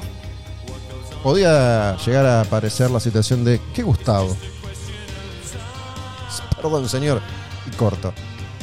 Pero bueno, si Mariana se ponía al teléfono. Dije Mariana por decir Mariana, ¿eh? no hubo ninguna Mariana en ese momento particular de mi vida. Tenías que tener una conversación, nunca fue. Bueno, ahora puede que sí, pero durante mucho tiempo la conversación no fue mi fuerte. Entonces tenías que tratar de romper el hielo de alguna manera y conversar ahí algo y tratar de convenir en un próximo encuentro. Ese encuentro tenía que quedar estipulado. Yo esto le- les contaba a mis hijas, por ejemplo.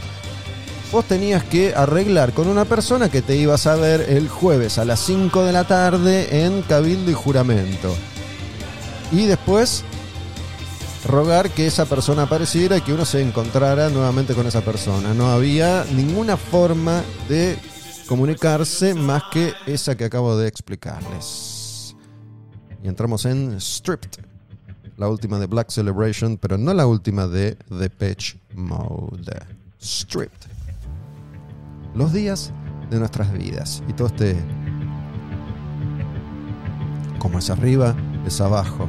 Bueno y malo, lindo y feo, malo y bueno. Alegría, felicidad, angustia y tristeza. Así las cosas.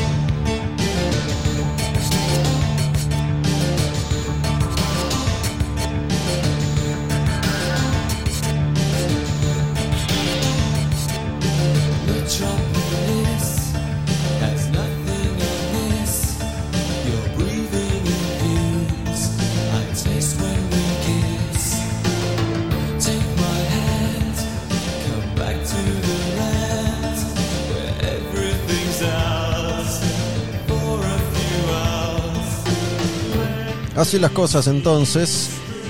Si tenías suerte, podías entablar ahí una relación o un vínculo. Y yo, sinceramente, como les contaba hace un ratito, sufría mucho por esto porque no podía concretar mi videoclip romántico. Nunca se daba esa situación. Nunca se daba eso en mi vida. Yo lo soñaba, lo añoraba. Realmente quería tener una novia. Y mm, algo que me resaltaba, me resultaba muy traumático, y creo que lo he contado en algún que otro episodio también, es que más o menos para esa época, año más, año menos, empezamos a ir con mis amigos. Ya les voy a contar a propósito de un nuevo grupo de amigos al que me sumo. Y vamos a ir con estos amigos de vacaciones todos los veranos a Mar del Plata. Y en Mar del Plata se escuchaban todas estas canciones. Y en Mar del Plata uno tenía que asumir ese rol de hombre en estado de seducción permanente. Era un rol que uno creía que debía asumir, ¿sí? Era un rol que de alguna manera el sistema te imponía. Pero vamos a ir dejando esta etapa más, más oscura de, de Pech y nos vamos a poner en una etapa un poquitito, un poquitito nada más, poquitito más bailable. La etapa del disco Music for the Masses y este otro super mega recontra clásico Never Let Me Down Again.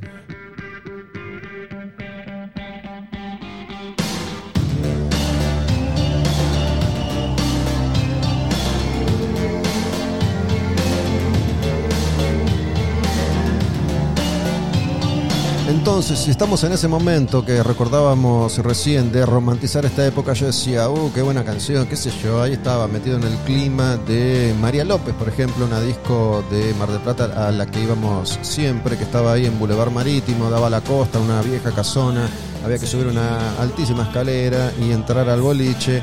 Fue uno de los boliches que más frecuentamos durante aquellos veranos. Y en María López sonaban todas estas canciones. Y María López uno tenía que hacer lo que podía. Y la verdad que yo era un desastre. Sufría un montón. Perdón si soy reiterativo con esto, pero para mí fue una etapa muy, muy, muy dolorosa. Además del recuerdo feliz que tengo asociado a estas canciones. Quiero cerrar este concepto porque siento que me meto con un asunto y otro y me gusta llevar las historias de acá para allá. No me gusta ser muy lineal. Por lo tanto, a veces voy y vengo, voy y vengo, voy y vengo, pero creo que siempre trato o siempre logro, mejor dicho, atar los cabos. Pero no me quiero olvidar de este concepto final y es, muchos de ustedes debaten o charlan o conversan esto de todo tiempo pasado fue mejor, qué lindo que era entonces. Y la verdad es que sí, era lindo, pero también no nos olvidemos que se sufría un montón porque éramos seres humanos totalmente inexpertos. Y muchas veces a mí me ha tocado, por ejemplo, conocer a manes que la tenían atada, eran re banana, la tenían re clara, eran re cancheros, los mejores en el deporte, eran lindos, eh, tenían la espalda ancha, tenían el pelo hermoso y muchas chicas gustaban de ellos. Pero a veces, a veces pasa que la vida te da mucho en la adolescencia y después te empieza a quitar, después empezás a quedar atrás. A mí me ha pasado con varias personas que conocí en la adolescencia, que en ese momento tan, tan, tan traumático y difícil para mí, eran ante mi mirada, seguramente puertas adentro sufrían igual que todos nosotros, pero ante mi mirada eran triunfadores y exitosos. Y yo, de alguna forma, no quiero usar la palabra envidia porque tiene una connotación muy negativa y no es la idea, pero yo quería ser un poco como ellos. Me acuerdo de alguien en particular que era de- del barrio de Olivos, Ale Puga. Ale Puga la tenía atada, tenía moto, era canchero, era el mejor en el deporte, tenía todas las minitas. Y yo decía, oh, este pibe, este pibe terminó. eh, no terminó bien. No terminó bien. No sé qué habrá sido de su vida, pero con el tiempo no, no la pasó nada bien. Entonces, a veces tal vez en la vida tener esas experiencias traumáticas de niño o de joven te preparan, si uno logra sortear esos obstáculos, te preparan para más adelante en la vida estar mejor plantado y ahí sí poder empezar a tener tus pequeños triunfos, que creo que ha sido mi caso. Esta se llama Never Let Me Down Again. Pero bueno, vamos a ir a una de las más conocidas de Depeche Mode, de una de esas canciones eternas de esta etapa de Depeche Mode, ¿no? Pre-Personal Jesus, antes de Violator. Ah, esta canción, cómo me gusta esta canción. Esta canción, seguramente, si la escuchaste en su momento y si la escuchaste hace un ratito, te va a despertar todas estas emociones encontradas a las que vengo haciendo referencia. Esa canción se llama Strange Love.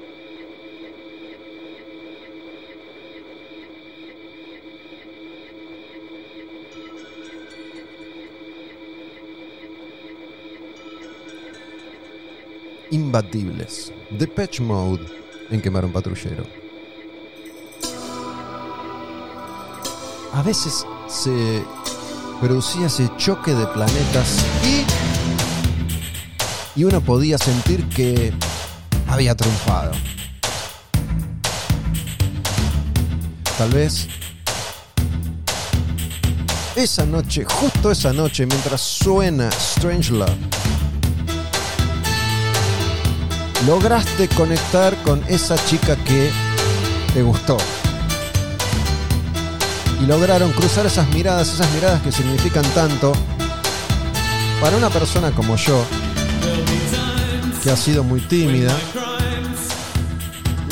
y que en muchos aspectos sigo siéndolo, la mirada ha sido fundamental, porque yo busco en la mirada leerte. Si te miro me mirás, trato de leerte. Ahí muchas veces se produce la combustión espontánea, la conexión. Y para mí la mirada ha sido una herramienta y sigue siéndolo fundamental. ¿Por qué? Porque me da cosa acercarme a hablar con vos. Y esto puede pasar o puede suceder, o me estoy refiriendo a chicas o a cualquier ámbito de la vida, ¿sí?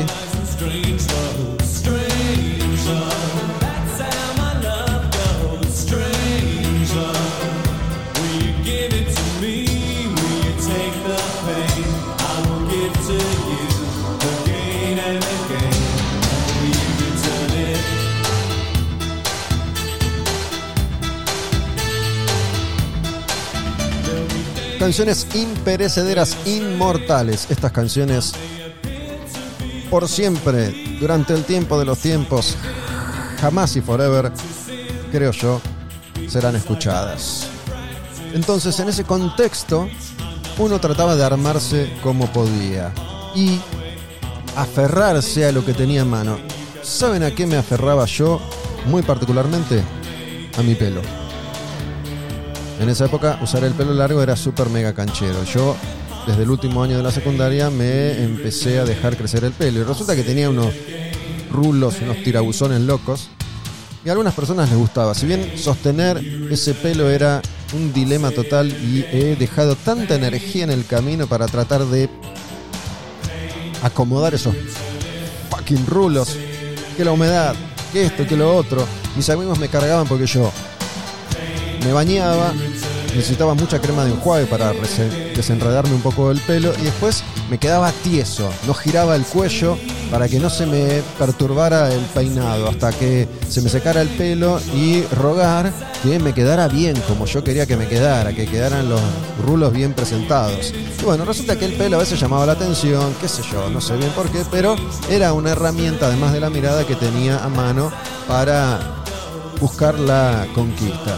Pero resulta que en un momento me sentí Sansón. Pero no desde el lado bueno, no desde la fortaleza, sino desde la debilidad. Y decía, no me banco más este pelo, pero si yo me corto el pelo, dejo de ser yo. Y durante un tiempo considerable, que en esa época no era tanto, pero uno o dos años, yo ya tenía ganas de cortarme el pelo, pero no lo hacía porque digo, pará, me corto el pelo y yo no soy más yo. Bueno, en esa estaba.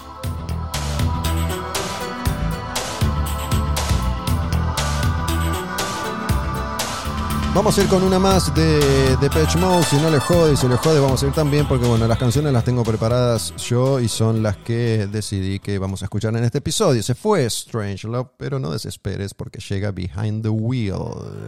Otro de esos temazos del disco Music for the Masses.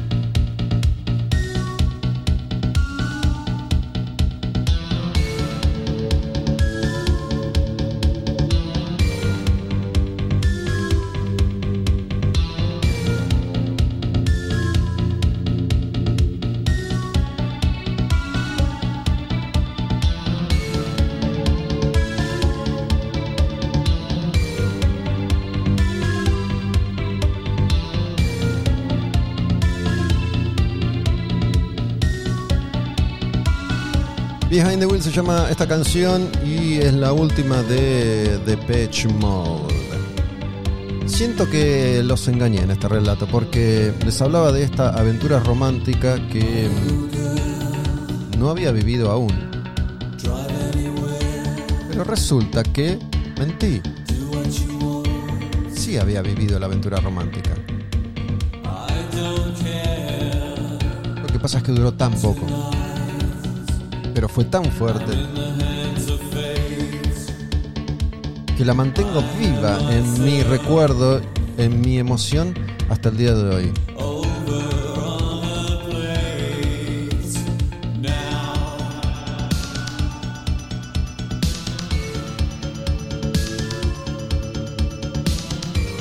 Así como les contaba que me gusta viajar en el tiempo, retroceder, avanzar, mezclar los acontecimientos, los recuerdos y los años, las canciones y los discos, voy a volver un poquitito el tiempo atrás para volver a contarles historia que he compartido más de una vez y a la que he hecho referencia más de una vez en algunos de los textos, por ejemplo, que están en esta cuenta privada en Instagram, Olmedo Bus Textos, a la que accedes si te suscribís a Quemar un Patrullero. Ese momento de transición entre el final de la secundaria y el comienzo de una etapa que se supone tendría que haber sido universitaria, que, bueno, para mí no lo fue en definitiva. No tengo estudios universitarios, tengo estudios terciarios, ya contaré esa época más adelante en los días de nuestras vidas. Pero quiero que empecemos a escuchar Mientras nos vamos despidiendo de Depeche Mode, quiero que empecemos a escuchar un sonido que indudablemente, invariablemente me hace acordar a una de las personas más importantes en mi vida amorosa. La canción es The Unforgettable Fire y la banda es U2. Ella se llama Vanessa. ¿Mm? Yo escucho esto que toca The Edge esa magia que tiene en sus dedos y se me estruja el alma por todas estas razones que vengo enumerando. Porque triunfé, pero también fracasé, porque me enamoré, pero también se me rompió el corazón, porque gusté, pero me abandonaron.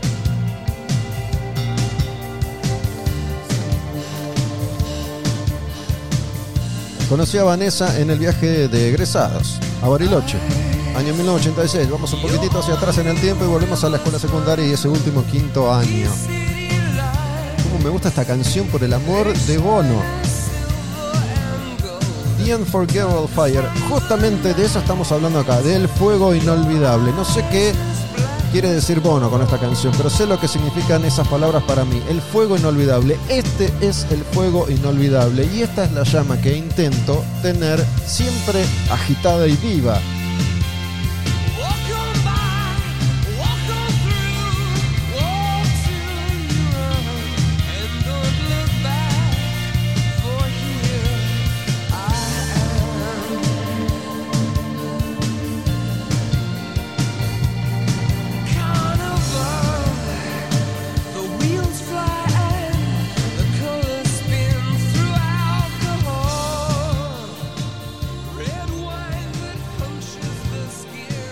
Me atrevería a decir que Vanessa ha sido el primer gran, gran, gran amor de mi vida.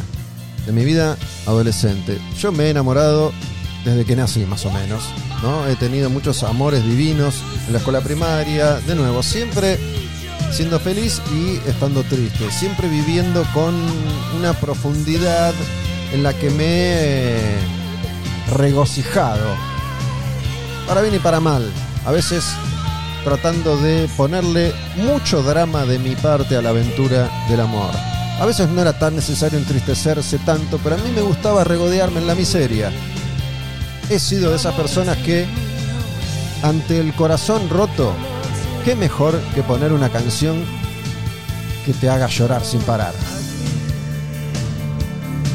Yo que anhelaba esta aventura romántica y que hace un rato les decía no había vivido, sí la había vivido en el viaje de egresados. Viaje de egresados, Bariloche, la mayoría de los colegios se van a Bariloche. Llega el momento de viajar a mitad de año 1986, nos juntamos en la escuela, subimos al micro y ese micro hace una parada en Palomar y ahí sube otro colegio que va junto con nosotros en un par de micros. Los dos colegios van juntos a Bariloche, un colegio del Palomar y nosotros, el Ricardo Gutiérrez de Olivos. Y mm, estando ya en Bariloche, en el hotel, se suceden las noches, los acontecimientos, uno va intentando también. Uno se había preparado para vivir la aventura y la fantasía total del viaje egresado, qué sé yo. emborracharse, ir al casino, estar solos, eh, disfrutar de la vida, salir, acostarse siempre tarde, conocer chicas, besar. No fue mi caso, no sé si alguno, no lo recuerdo, creo que no. Tal vez sí, no me acuerdo si algún compañero, alguna compañera tuvieron la fortuna o no de haber concretado un encuentro sexual.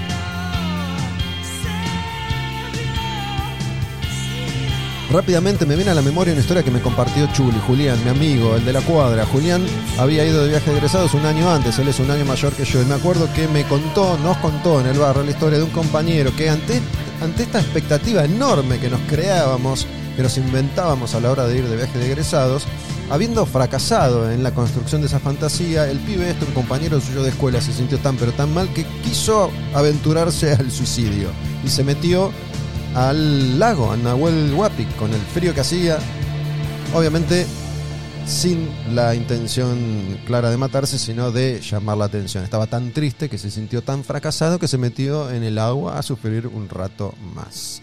Esta era The Unforgettable Fire, pero esta otra de YouTube que vamos a escuchar ahora, que está en el mismo disco, que se llama como esta canción, El Fuego Inolvidable, se llama Pride in the Name of Love.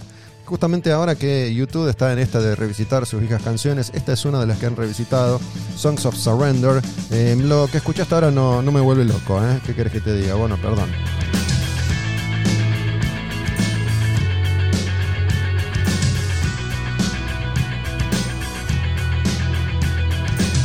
Pero bueno, a veces cuando uno menos lo espera, llega eso que tanto anhela.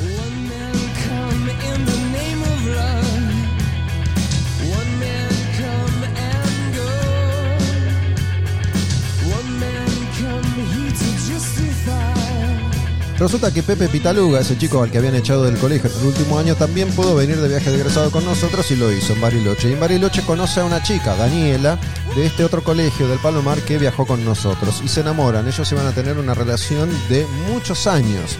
Una relación seguramente fantástica que he compartido esporádicamente a lo largo de aquellos tiempos. Y resulta que Pepe me dice un día que hay una chica de ese colegio del Palomar a la que yo le gusto. Y cuando le digo cuál y me dice esa, ya estaba total y absolutamente muerto de amor. ¿Cómo es el ser humano, verdad? No sabía absolutamente nada de esa chica, pero cuando la vi ya estaba completamente enamorado. Obviamente que ese fue un sentimiento sincero porque lo conservo hasta el día de hoy, pero también estaba toda esta carga a la que vengo haciendo referencia, carga que la música ayuda a construir, porque de eso se tratan estos episodios, los días de nuestras vidas, y así fue. No había hablado ni una sola palabra, no sabía ni su nombre, y yo ya estaba completamente enamorado de Vanessa. Vanessa Arduino, una chica rubia de ojos claros, hermosa.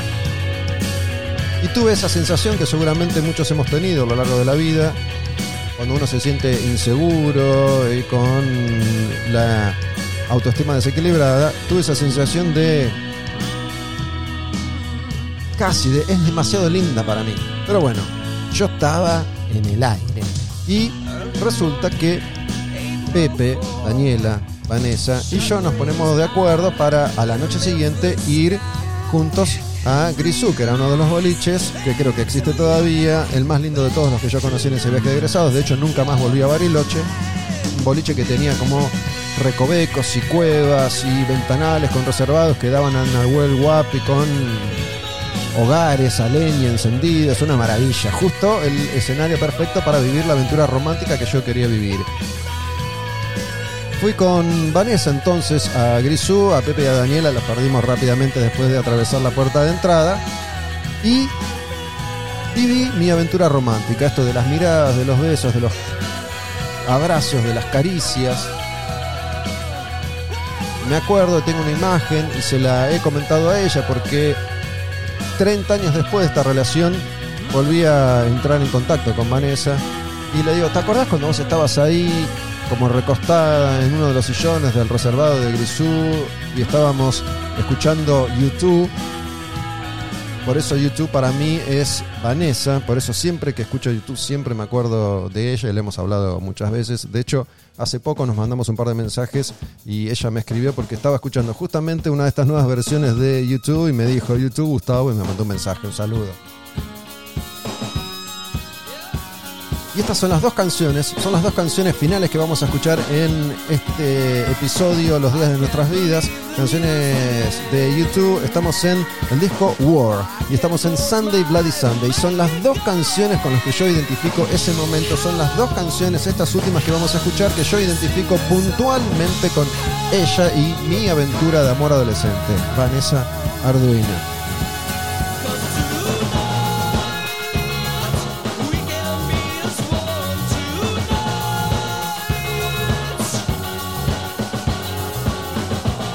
Les quiero confesar que acabo de decidir en este momento, cuando va una hora y media pasada de capítulo, que voy a recortar este episodio, que pensaba hacer de un tirón, pero dije, no, vamos a dividirlo, vamos a dejar estas historias macerarse un rato más. Vamos a cerrar con Vanessa, con Bariloche, con YouTube, con la aventura romántica, para retomar en unos días, semanas, meses, años, quién sabe, el resto de las canciones que había programado. Faltan un montón todavía para mm, contar lo que fueron aquellos días de nuestras vidas, pero un montón, ¿eh? Voy a tratar de que no pase demasiado tiempo y grabar dentro de poco el siguiente episodio de la saga Los días de nuestras vidas. Pero ¿qué pasa? Resulta que yo estaba ahí completamente enamorado y el hechizo que duró no duró nada. Nos convertimos en calabaza casi enseguida porque no me acuerdo si fue esa misma noche o al día siguiente, ella me confiesa que no tenía pensado esto de, no sé, encariñarse conmigo porque venía ahí filtrando con un compañero de colegio y digo, la Sam. Justo ahora que encuentro el amor de mi vida y vivo mi aventura romántica en Bariloche con YouTube, con Vanessa, que es hermosa, y nos besamos, me venís con que hay otro pibe ahí hoy. Así como el día anterior. Cuando Pepe me dice, es ella, la miro y me enamoro completamente. Cuando ella me dice, hay otro pibe dando vueltas, se me rompe y estruja el alma y estalla en mil pedazos. Lloro como loco.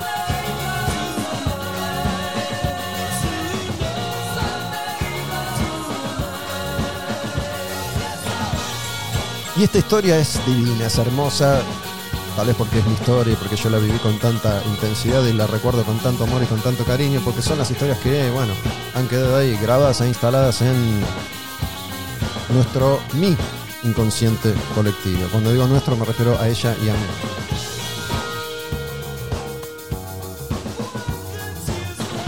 En lo que quedaba de viaje de egresados, uno o dos días, no me acuerdo exactamente, con Vanessa hablábamos, en eh, una noche, que no sé si fue la siguiente o la otra, yo me cruzo a Vanessa en otro boliche al que fuimos, que no me acuerdo cómo se llamaba, y estaba con el otro pibe, me quería matar, me quería matar.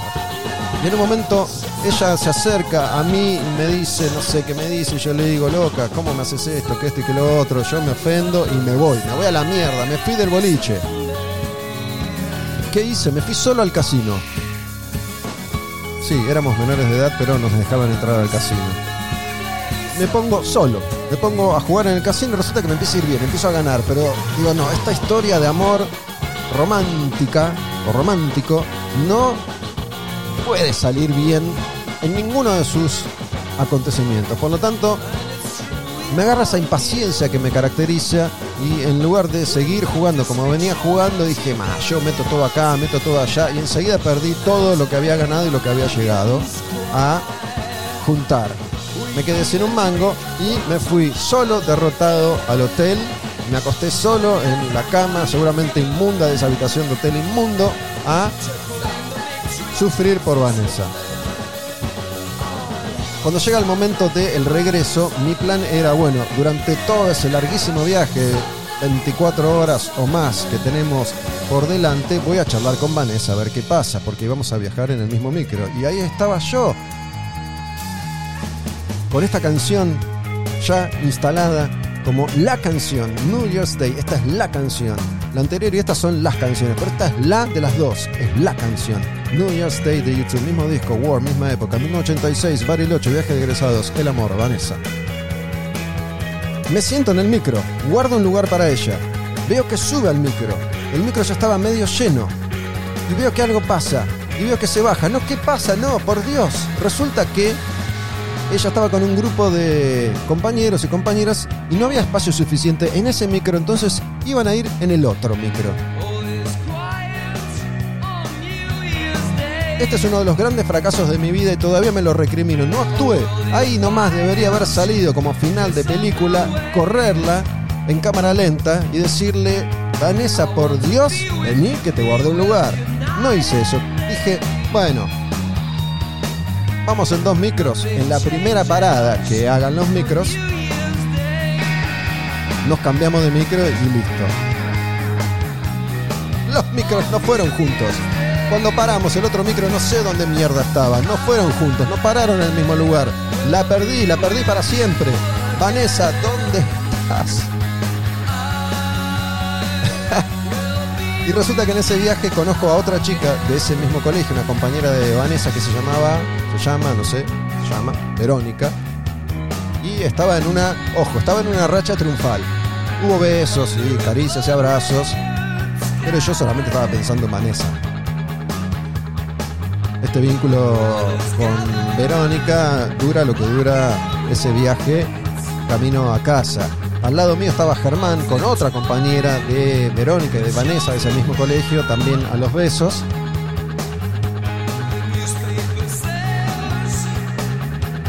Y cuando estamos de vuelta en Buenos Aires, estamos en contacto con Vanessa y que sí, que no. Resulta que aparece un tercero en discordia y Vanessa nos clava a mí y al otro pibe por un tercero.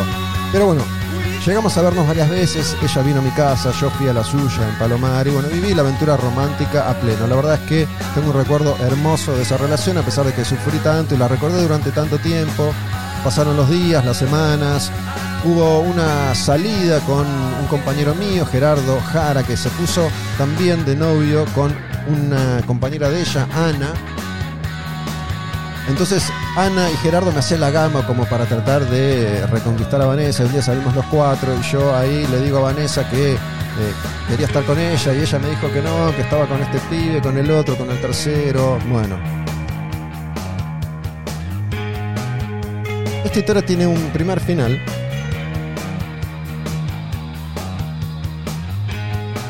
Hasta ahí llegó mi amor con Vanessa. Pero en el verano de 1987, unos meses más tarde, yo logro convencer a mi pobre madre que me compre una moto. Me compra una XL 125, una Honda, mi primera moto. Pepe Pitaluga seguía de novio con Daniela en el Palomar. Guillermo Kurshals, mi amigo, amigo de Pepe, era íntimo de Pepe en esa época, entonces lo acompañaba todo el tiempo a Palomar. Y en una nos enteramos que hay un cumpleaños, una fiesta, no sé qué, en la casa de Vanessa. Entonces, con Guillermo decimos, vamos en la moto. Y caigo en la moto de sorpresa porque Vanessa no me esperaba y soy Don fucking Johnson.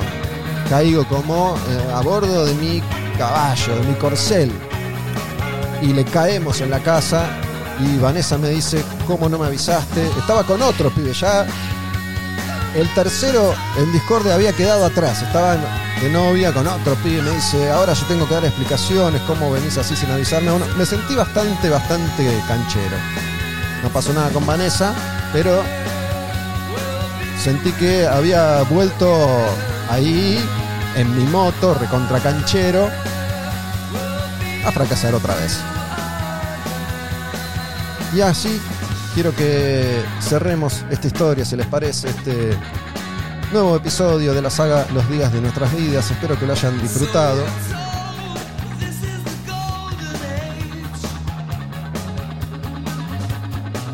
Me guardo unos cuantos cartuchos para la próxima o las próximas entregas. Están buenos estos episodios, sé que a ustedes les gustan, así que espero que lo hayan disfrutado. Me cuentan qué les parece Olmedo Bus, mensaje directo, ¿sí? Les rompí el corazón, ¿no? Sean sinceros, díganmelo. Hasta acá llegamos. Esto fue por ahora y por hoy quemar un patrullero. Quemar un patrullero. La música como acto revolucionario.